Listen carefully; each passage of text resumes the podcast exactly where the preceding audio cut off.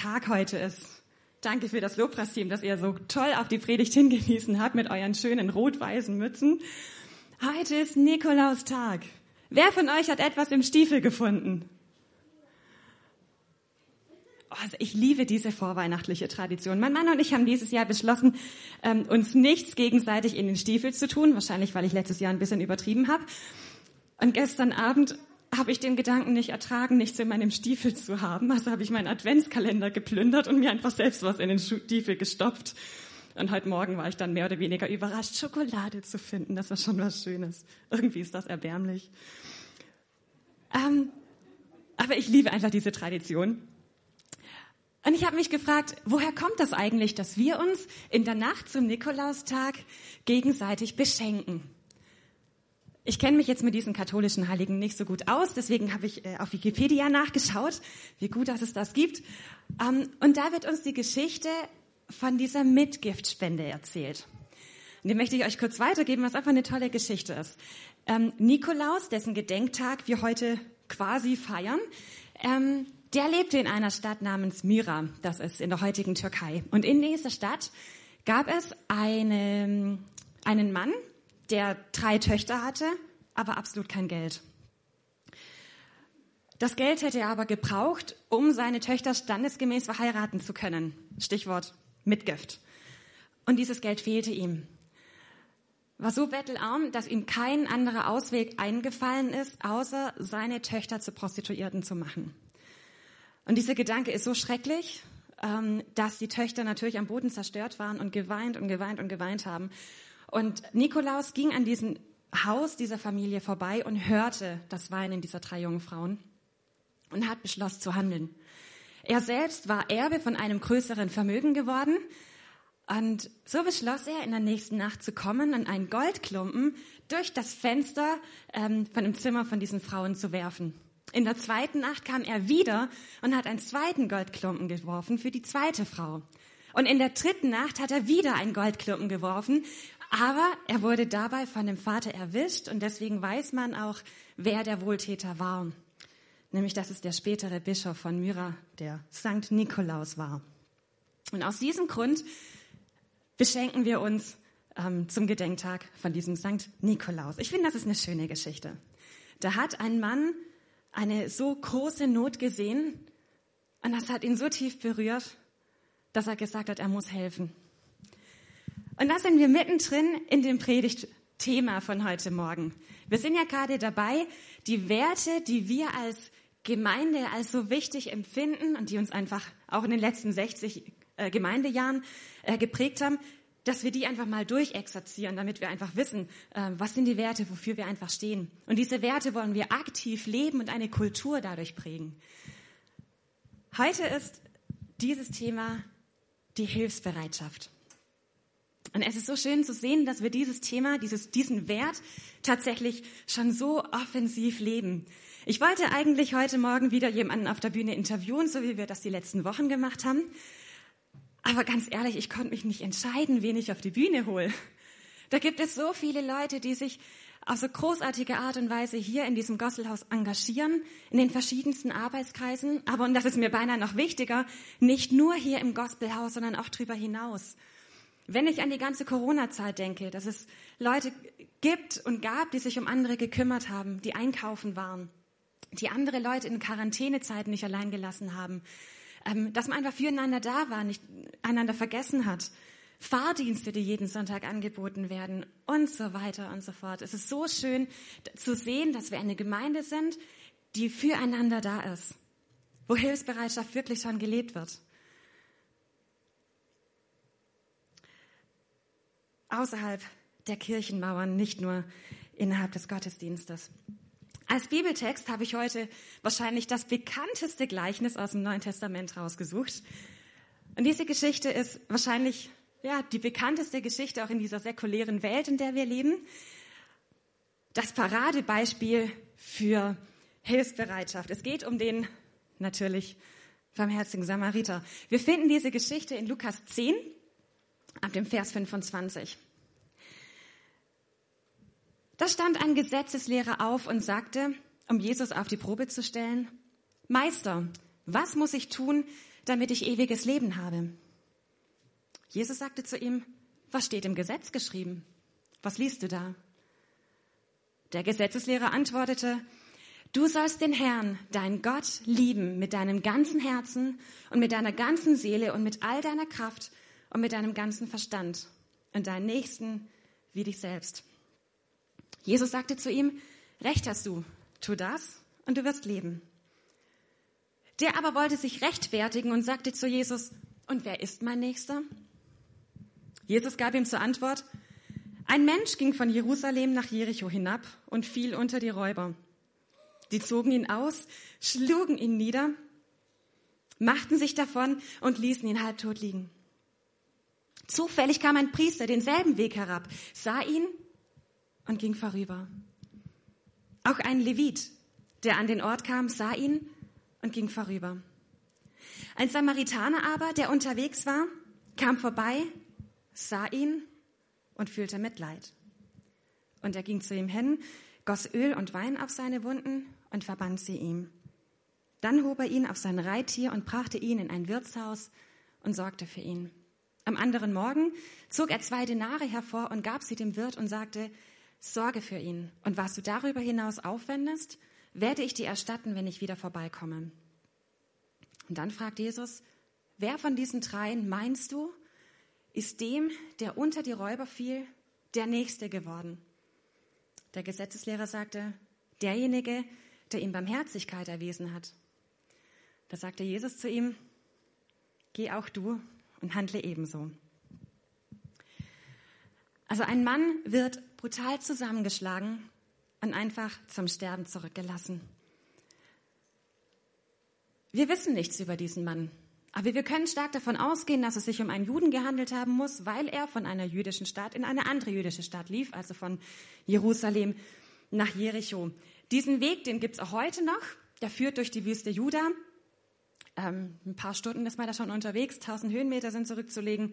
Und auf diesem Weg gibt es tatsächlich viele Höhlen, also prädestiniert für Räuber, um sich zu verstecken und eben andere zu überfallen. Und diesen armen Mann hat es jetzt eben getroffen. So lag er verletzt am Straßenrand im Dreck. Und es war nur eine Frage der Zeit, bis er seinen Verletzungen erliegen würde. In der Wüste, da wo es tagsüber unerträglich heiß ist, wo er kein Wasser hat. In der Nacht, wo es unerträglich kalt ist. Also wirklich nur eine Frage der Zeit, bis dieser Mensch sterben würde. Was Jesus mit dieser Geschichte macht, ist uns drei verschiedene Personengruppen aufzuzeigen. Drei Personengruppen mit, mit unterschiedlichen Mentalitäten oder Philosophien ähm, oder Gesinnungen, wie auch immer, an denen man sich orientieren kann. Und die erste Mentalität ist die Mentalität der Räuber. Ich will mich an dir bereichern. Diese Mentalität sagt, ich sehe, was du hast und das will ich haben. Wenn ich es irgendwie kriegen kann, dann eigne ich es mir an. Das ist natürlich die Mentalität, die wir in der Kriminalität sehen, eben bei Räubern, bei Dieben.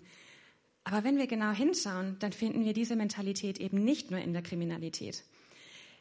Diese Philosophie bedeutet, ich möchte vom anderen, ähm, aus dem anderen Kapital schlagen. Ich sehe in meinen Mitmenschen nur eine Verdienstmöglichkeit und ich bin ausschließlich auf meinen eigenen Vorteil bedacht. Diese Mentalität begegnet uns überall da, wo wir ähm, auf Kosten uns von Schwächeren profilieren. Und das sehen wir tatsächlich überall. Wir sehen das, wenn Banken auf Lebensmittel spekulieren und auf der anderen Seite des Globus Menschen verhungern. Wir sehen das, wenn wir Produkte zu Dumpingpreisen kaufen und da billigend in Kauf nehmen, dass andere Menschen diese Produkte zu unmenschlichen Bedingungen und Löhnen produzieren müssen. Wir sehen es immer dann, wenn wir auf Kosten von anderen Menschen, von anderen Völkern, von anderen Kulturen, auf Kosten der Natur, auf Kosten des Klimas leben. Hauptsache, ich bekomme das, was ich möchte, zu den Bedingungen, wie ich es möchte. Das klingt skrupellos. Und das ist es auch. Das ist die Mentalität der Räuber. Ich will mich an dir bereichern. Letzten Endes verachtet diese Mentalität immer den Mitmenschen. Und das ist genau das Gegenteil von dem, was Gott tut. Gott gibt uns einen unglaublich hohen Wert. Und die Mentalität des Räubers tritt diesen Wert mit Füßen. Der Mann in der heutigen Geschichte ist dieser Räubermentalität zum Opfer gefallen. Und infolgedessen hat er alles verloren, was er hatte, inklusive beinahe seinem Leben. Dann zufällig ein Hoffnungsschimmer. Da kommt ein Priester von Jerusalem und sieht diesen Verletzten. Und der Verletzte schöpft Hoffnung und denkt, boah, dieser Priester muss mir doch helfen. Der Priester war ein, ähm, klar, ein Angehöriger des, Tempel, äh, des Tempels in Jerusalem und der war für die praktischen theologischen Fragen oder Aufgaben zuständig, vor allen Dingen für die Opferriten. Also Hilfe ist im Anmarsch. So ein frommer Mann muss doch helfen. Aber der Mann wechselt die Straßenseite und geht vorüber. Und da kommt ein zweiter Mann, ein, ein Levit. Auch er ist ein Angehöriger des Tempels. Er hat zwar mit den Opfern nichts zu tun, aber trotzdem, er steht im Dienste Gottes. Ein Mann, der mit den mit der Erfüllung von, von religiösen Handlungen quasi sein Geld verdient, dafür berufen ist. Er sieht diesen Verletzten, wechselt die Straßenseite und geht vorbei. Diese Mentalität, die uns anhand von diesen zwei Personen gezeigt wird, die nenne ich mal ganz provokant die Mentalität der Frommen. Die Philosophie dieser Mentalität ist letzten Endes, ich kümmere mich nicht um deine Angelegenheiten.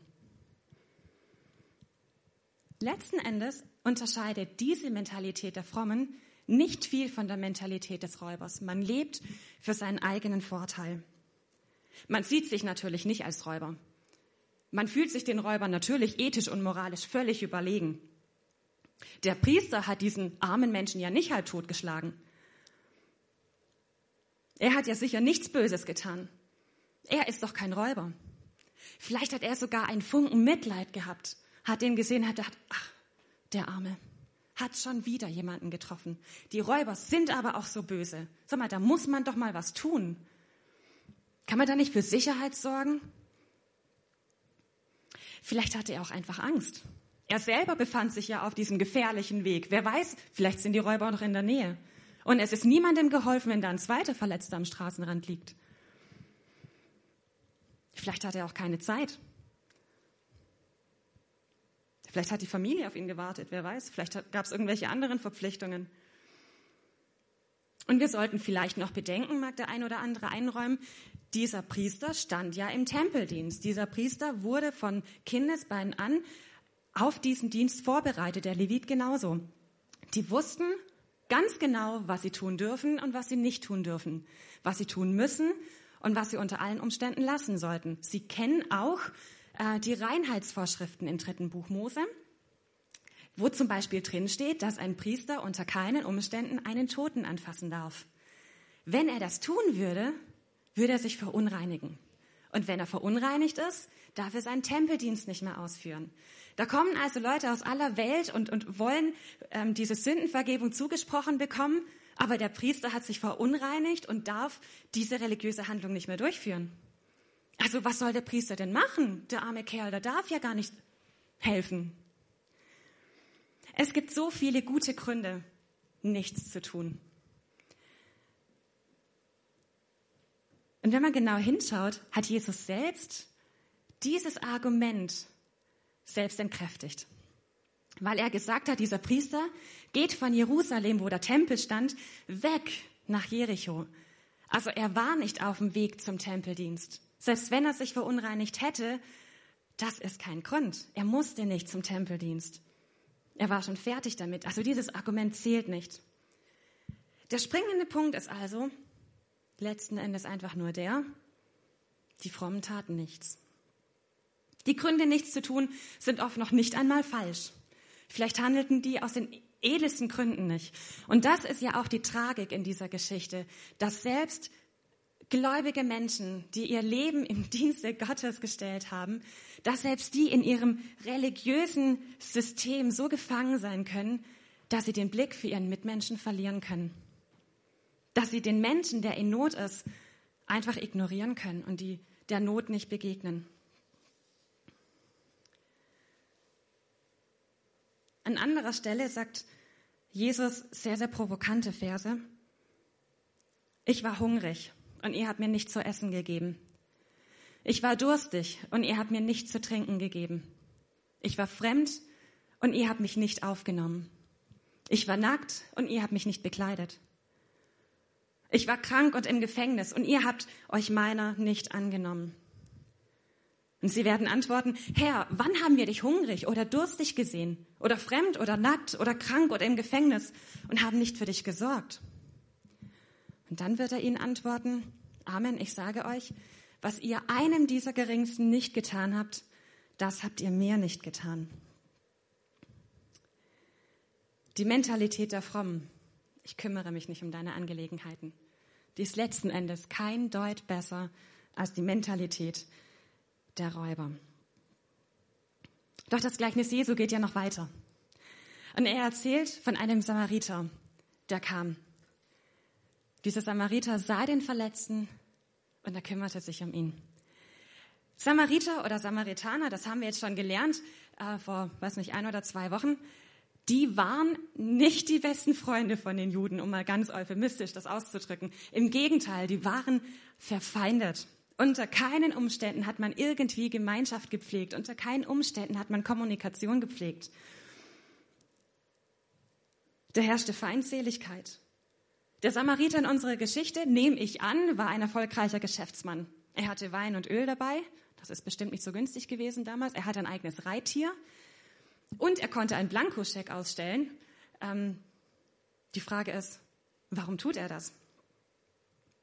Und der Schlüssel ist, weil es heißt, er ging zu ihm, sah ihn und empfand Erbarmen. Diesen Ausdruck finde ich so spannend. Die sprachliche Wurzel ist nämlich äh, letzten Endes das Wort für Gedärme oder Eingeweide. Bei uns ist der Sitz der Gefühle immer das Herz. Wir sind mit ganzem Herzen dabei. Für einen Juden ist der Sitz der Gefühle der Bauch. Das kennen wir vielleicht noch vom Bauchgefühl. Ähm, also was der Text hier eigentlich sagt, ist, der Samariter sieht ihn und es dreht sich ihm der Magen um. Es geht ihm so richtig unter die Haut, dass da jemand so ein Unrecht erleben muss, so ein Leid hat. Er ist tief berührt von diesem Unrecht. Und das ist die Mentalität, die im Übrigen auch Jesus hatte. Über Jesus selbst steht in Matthäus 9 geschrieben, als er, also Jesus, die vielen Menschen sah, taten sie ihm leid, denn sie waren erschöpft und schutzlos wie Schafe, die keinen Hirten hatten. Genau diese äh, Formulierung, sie taten ihm leid. Also es drehte sich ihm der Magen um. Wir hatten vor nicht allzu langer Zeit die äh, Predigtserie über den verlorenen Sohn. Vielleicht erinnert sich der ein oder andere noch dran. Ein Sohn demütigt seinen Vater aufs Schlimmste, indem er sein Erbe ausbezahlt haben will, geht weg, verprasst alles, nur um dann festzustellen, ach, er muss doch wieder zurück, weil es ihm nicht gut geht. Er geht betteln zu seinem Vater zurück und dann heißt es, er, also der Sohn, war noch weit weg. Da sah ihn sein Vater schon und fühlte Mitleid und er eilte ihm entgegen, fiel ihm um den Hals und küsste ihm. Wieder dieses Mitleid, er fühlte Mitleid, etwas berührte ihn zutiefst. Also es geht in diesem Gleichnis in allererster Linie nicht nur um eine ethische Handlung der Hilfsbereitschaft, sondern es fängt damit an, dass jemand zutiefst berührt wurde, dass es einem richtig unter die Haut geht. Er sieht den anderen, er sieht die Not und er handelt um der Not willen, ohne Berechnung. Diese Hilfsbereitschaft hat ihn was gekostet. Er musste seine Reise abbrechen oder zumindest unterbrechen. Vielleicht hatte er einen Termin, den er jetzt nicht mehr wahrnehmen konnte. Vielleicht hatte er Erwartungen nicht erfüllen können. Und vor allen Dingen musste er auch tatsächlich Geld dalassen, gab dem Wirt umgerechnet etwa 200 Euro und versprach zurückzukommen und noch mehr Geld mitzubringen, um die anfallenden Kosten zu decken. Aber das hat er alles in Kauf genommen, weil er diese Mentalität des Samariters hatte. Du bist mir wichtig. Darum gebe ich dir, was ich habe. Das ist die Mentalität, die Jesus ans Kreuz getrieben hat. Die Mentalität, die ihn dazu gebracht hat, sogar sein Leben zu geben, damit wir Leben haben. Ich gebe dir, was ich habe, weil du mir wichtig bist.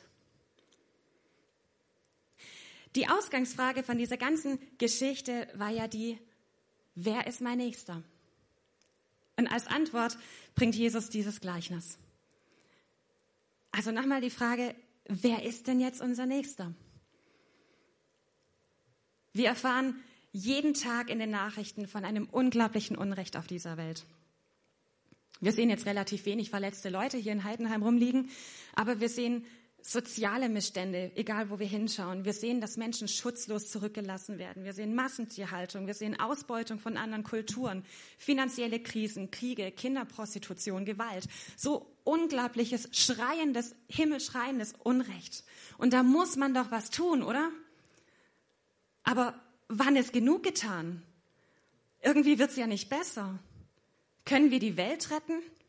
Bringt es was, wenn, wenn ich irgendwie einen kleinen Beitrag gebe?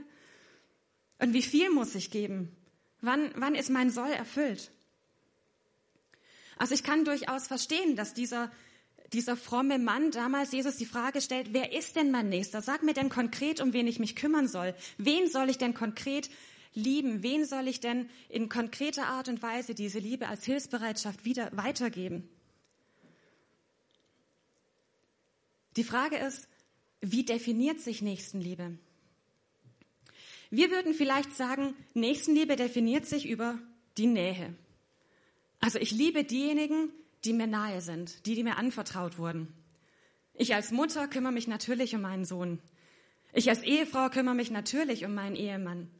Ich als, als Schwester oder Tochter kümmere mich natürlich um meine Herkunftsfamilie.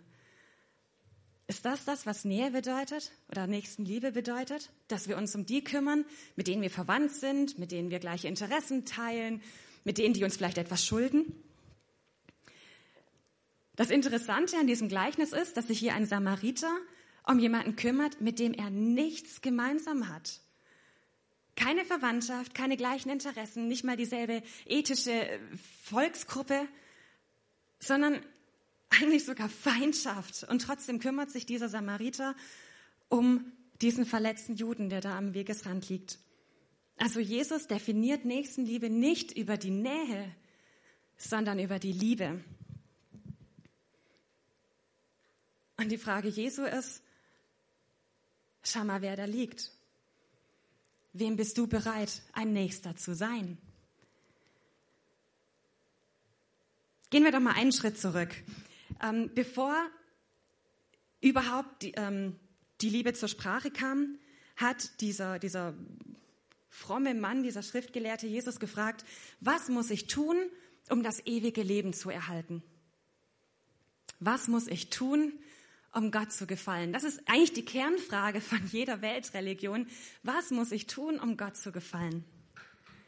Ich finde schon diesen Ausdruck so interessant. Was muss ich tun? Ich bin ja stolz drauf, keine Schwäbin zu sein, aber dieses schwäbische Gedankengut, das kann ich sehr gut nachvollziehen. Wir definieren uns über Leistung her. Wir definieren uns über unser Tun, das, was wir vollbringen, das, was wir haben. Aber Jesus geht es nicht um unser Tun, sondern die Frage oder die Antwort auf diese Frage, was muss ich tun, um das ewige Leben zu erhalten, war Liebe. Liebe Gott und liebe deinen Mitmenschen. Also wenn man alle Gebote und Gesetze in dem langen Alten Testament irgendwie zusammenpackt, auf das Wesentliche beschränkt, dann ist das dieses Doppelgebot der Liebe. Liebe Gott mit allem, was du hast, mit allem, was du bist. Diese Gottesliebe und dann liebe deinen Mitmenschen. Das Gebot der Doppelliebe. Doppelgebot der Liebe, so heißt das. Also es geht Gott um sein und Beziehung, nicht um Tun. Und das ist eine völlig andere Grundsicht auf den Menschen. Es geht nicht darum, was man tut, sondern um Beziehung und Liebe. Und das ist auch der Grund, warum wir als Gospelhaus eine Community Church sein wollen. Uns geht es nicht darum, ein Event nach dem anderen rauszuhauen und so viel zu tun und zu schaffen und als jemand zu gelten. Es geht uns nicht darum, die Mitarbeiter bis zur Erschöpfung arbeiten zu lassen. Hauptsache, wir haben tolle Events hier am Start. Sondern es geht uns um, um echte Gemeinschaft. Uns geht es um Beziehungen. darum, dass wir einander lieben, füreinander da sind. Und diese Liebe, die soll sich dann eben auch in ganz praktischer Art und Weise, unter anderem in Form von Hilfsbereitschaft zeigen. Gott will in erster Linie nicht unser Tun, er will unsere Liebe, unsere ungeteilte Liebe. Und in der Liebe geht es um Beziehung. Beziehung zu Gott und dann Beziehung zu unserem Nächsten. In diesem Gleichnis geht es also nicht einfach nur um Hilfsbereitschaft als ethische Handlung.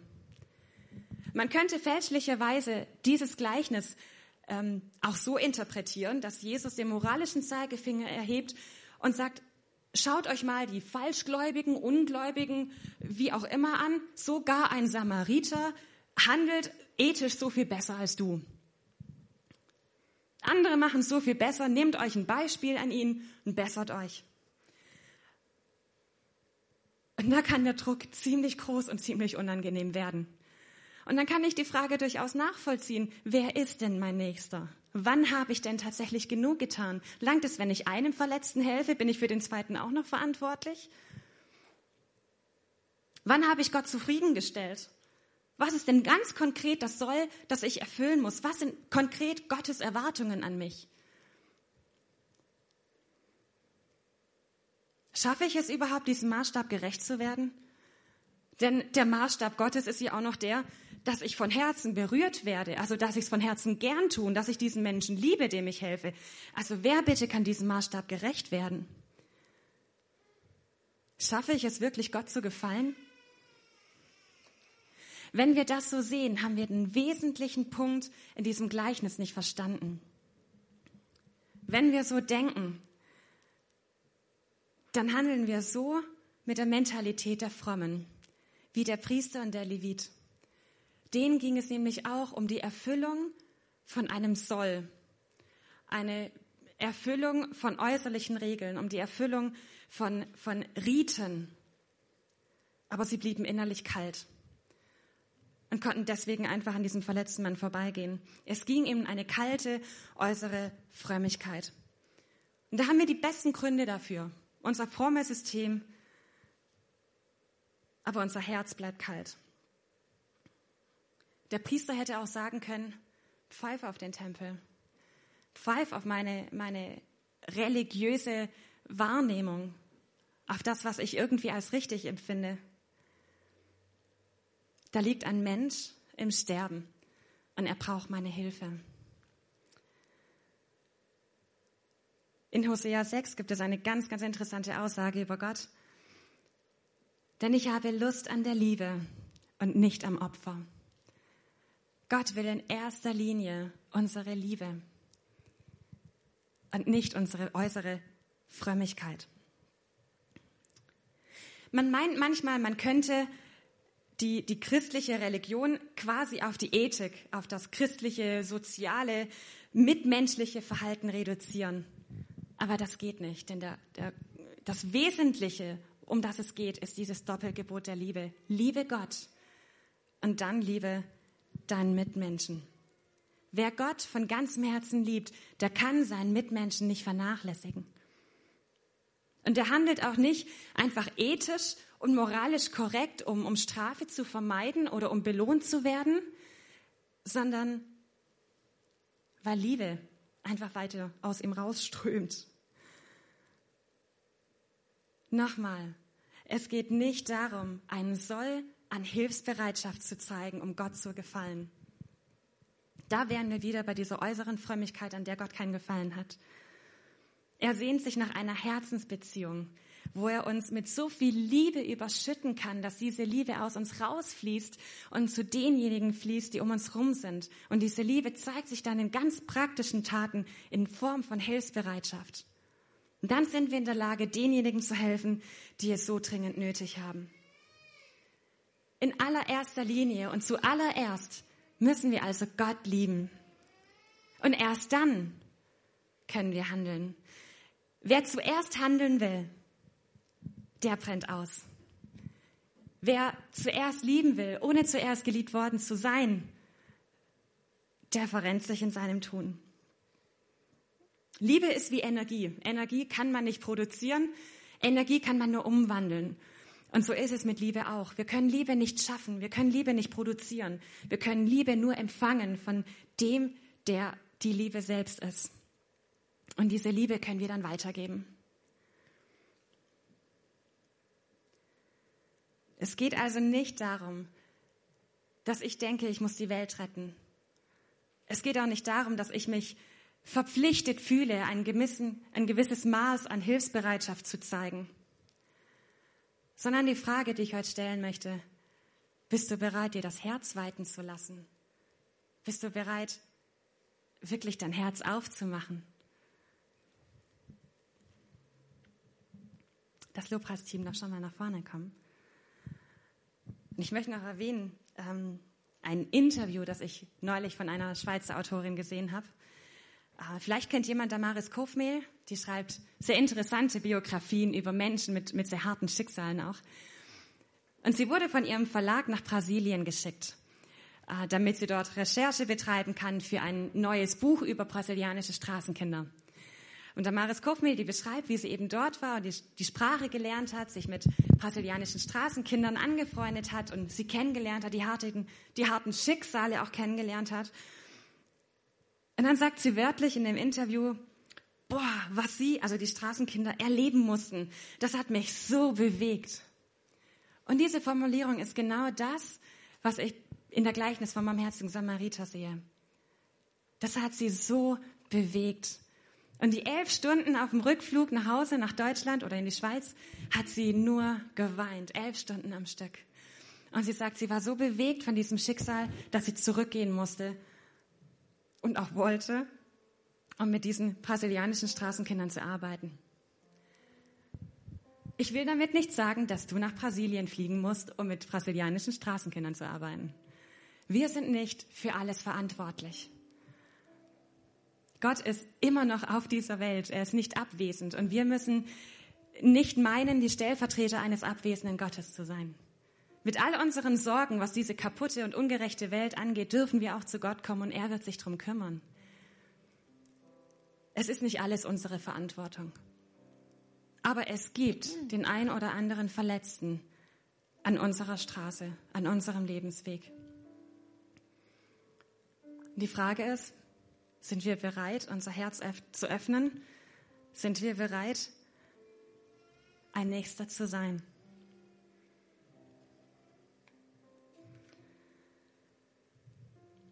Vater, ich danke dir so sehr, dass es bei dir nicht um die Erfüllung von Regeln geht, sondern es geht dir immer um unser Herz. Es geht dir immer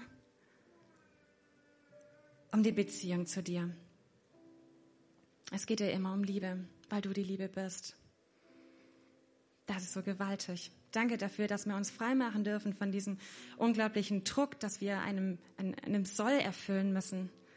Alles, was getan werden muss, hast du, Jesus, schon lange am Kreuz erledigt.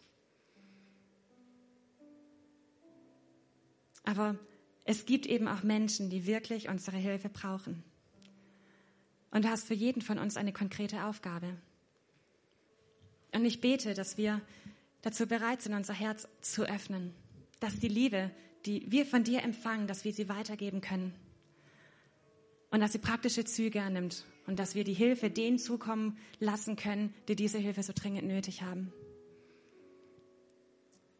Ich bete, dass du uns diese Gesinnung des Samariters schenkst, dass wir das, was wir haben, weitergeben, weil uns der andere wichtig ist.